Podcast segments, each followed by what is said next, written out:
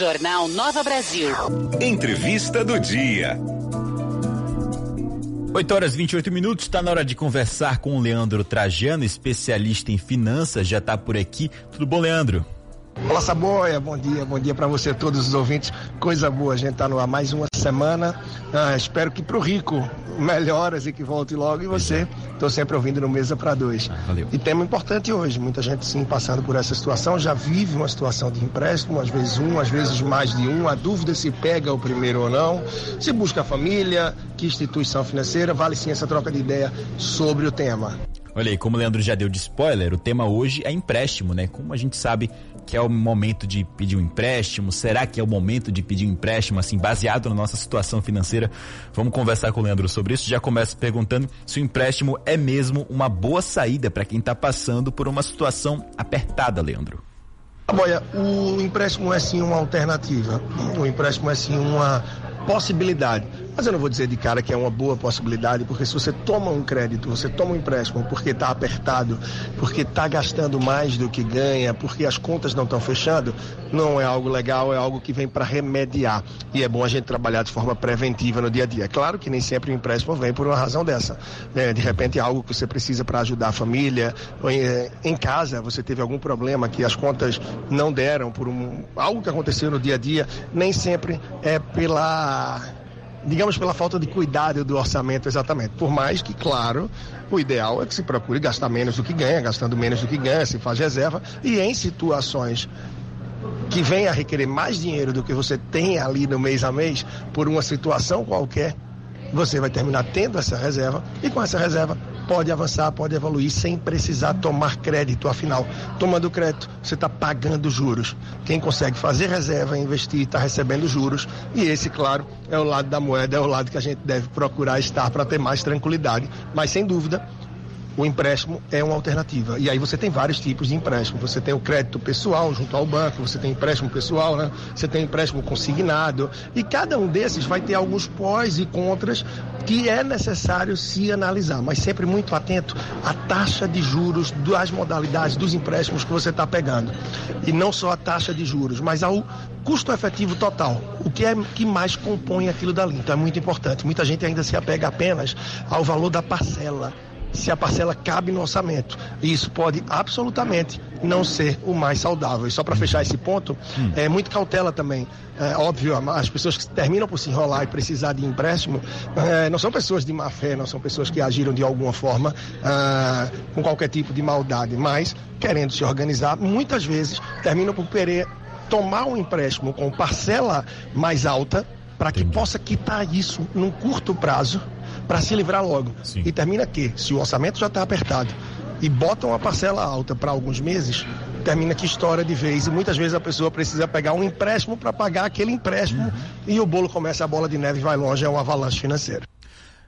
Total, Leandro, mas assim, vamos lá. O ouvinte agora vai pensar em tirar um empréstimo, já avaliou os prós, os contras, já entendeu a taxa de juros, beleza. Agora está se organizando para pagar as parcelas. Quais são as dicas para isso?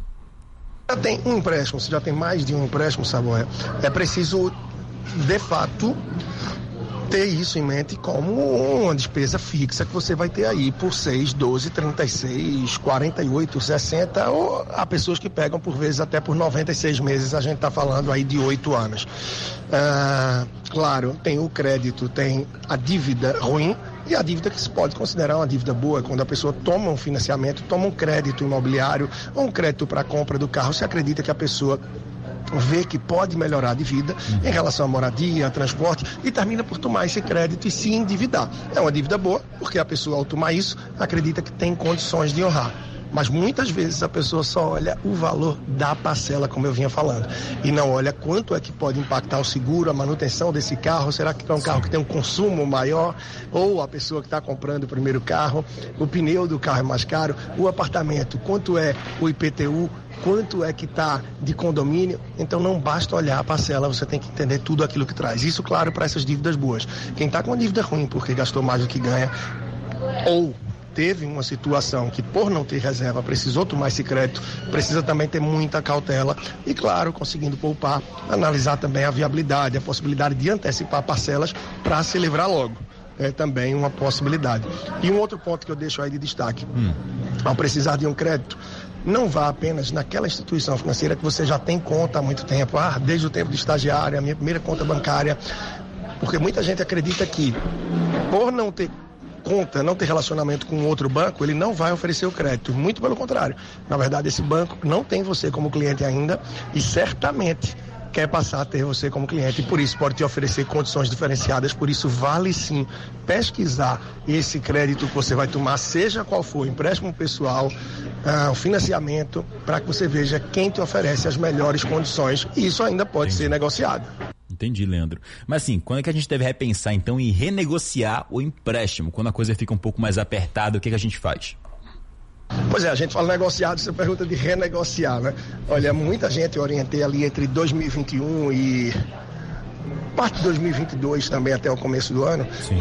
mais de um ano para que renegociasse a taxa de juros do financiamento imobiliário. Afinal, a taxa Selic, que é a taxa de referência para os juros de todos os créditos que se tomam, por exemplo, desde financiamento, empréstimo pessoal, empréstimo consignado, entre outros, financiamento de carro, como estava muito baixa a taxa Selic, então fazia sentido para muita gente que ainda tinha muitos e muitos anos de financiamento imobiliário tentar renegociar essa taxa. Nem sempre o banco facilita, mas a possibilidade é completamente real, existe e muita gente fez isso, consegui orientar muita gente nesse sentido daí. E claro, o impacto foi bem menor, porque com juros menores, naturalmente, teve aí parcelas muito menores para pagar ao longo de muitos e muitos anos.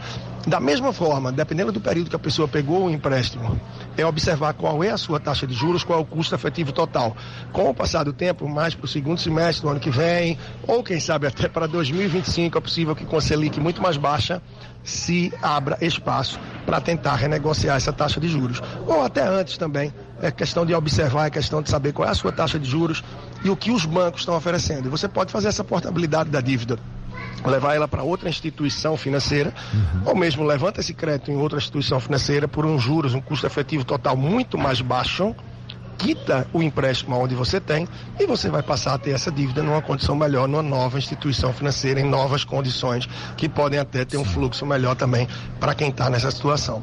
A questão é, precisa dedicar tempo e correr atrás e não se acomodar com aquilo que já está sendo debitado, que já está acontecendo a cada mês, porque a situação pode melhorar e depende de você. O lado ruim da moeda é que se não se organizar, também pode piorar.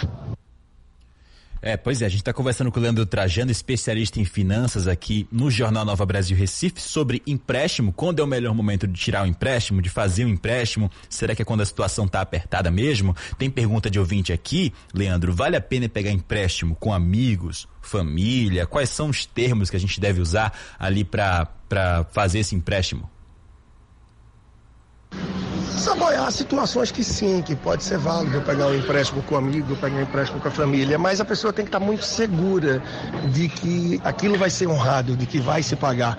Caso contrário, você pode estar perdendo ali é um relacionamento com um parente, com um amigo, é, não é algo fácil. Da mesma forma, para quem empresta também, não é simples. Há vezes que termina sendo melhor não ter essa disponibilidade, não se abrir dessa forma, até porque nem sempre você está ajudando. Há vezes que, a depender do perfil da pessoa, você está abrindo espaço para que ela crie uma nova dívida e agora essa com você, o que pode abalar a amizade, o que pode abalar o dia a dia. Então requer muito cuidado, sim. E é, no fundo, no fundo, no fundo, não, não é algo legal que se empreste dinheiro, né? Mas óbvio, a gente está falando de uma relação familiar ou de amigos. Então, não vejo problema se isso acontecer. Não sei se vai se cobrar taxa de juros ou não, isso é de cada um, muitas vezes é na amizade, claro, mas, óbvio, o mais importante é que se tenha cautela para que não se perca o dinheiro, se perca o amigo por algo que se tentou ajudar. É a depender do nível de amizade, do nível de parentesco e da situação que a pessoa te passou, por mais dura que seja, uhum. realmente termina sendo melhor você orientar de outra forma e outros caminhos. Ou se tem condições, orienta também, mas repasse esse dinheiro e acompanha para ver se essa pessoa está em busca de mudança real para que previna outra situação como essa de fato. Legal, perfeito, Leandro. A gente volta a conversar na próxima. A gente não, né? Você volta a conversar com o Rico na próxima semana. Valeu pelas informações, pelo seu tempo. Obrigado. De nada, Saboia. E espero estar sempre acompanhando você e a Jéssica aí no Mesa para Dois, ah, com o meu pequeno também, quando a gente está em deslocamento aí, tá bom? Um grande abraço para você, para todos os ouvintes. Quem quer acompanhar mais do trabalho, chega junto lá no Instagram, no meu perfil personal financeiro, e lá você tem acesso aí também, o link para todas as mídias de podcast, YouTube, é só procurar pelo meu nome, Leandro Trajano. Instagram, personal financeiro. É isso, um grande abraço e até a próxima. É isso, 8 horas 38 minutos. Quem quiser reescutar a entrevista, compartilhar também, tá no nosso canal do YouTube. É só você procurar Jornal Nova Brasil Recife e a live com a data de hoje.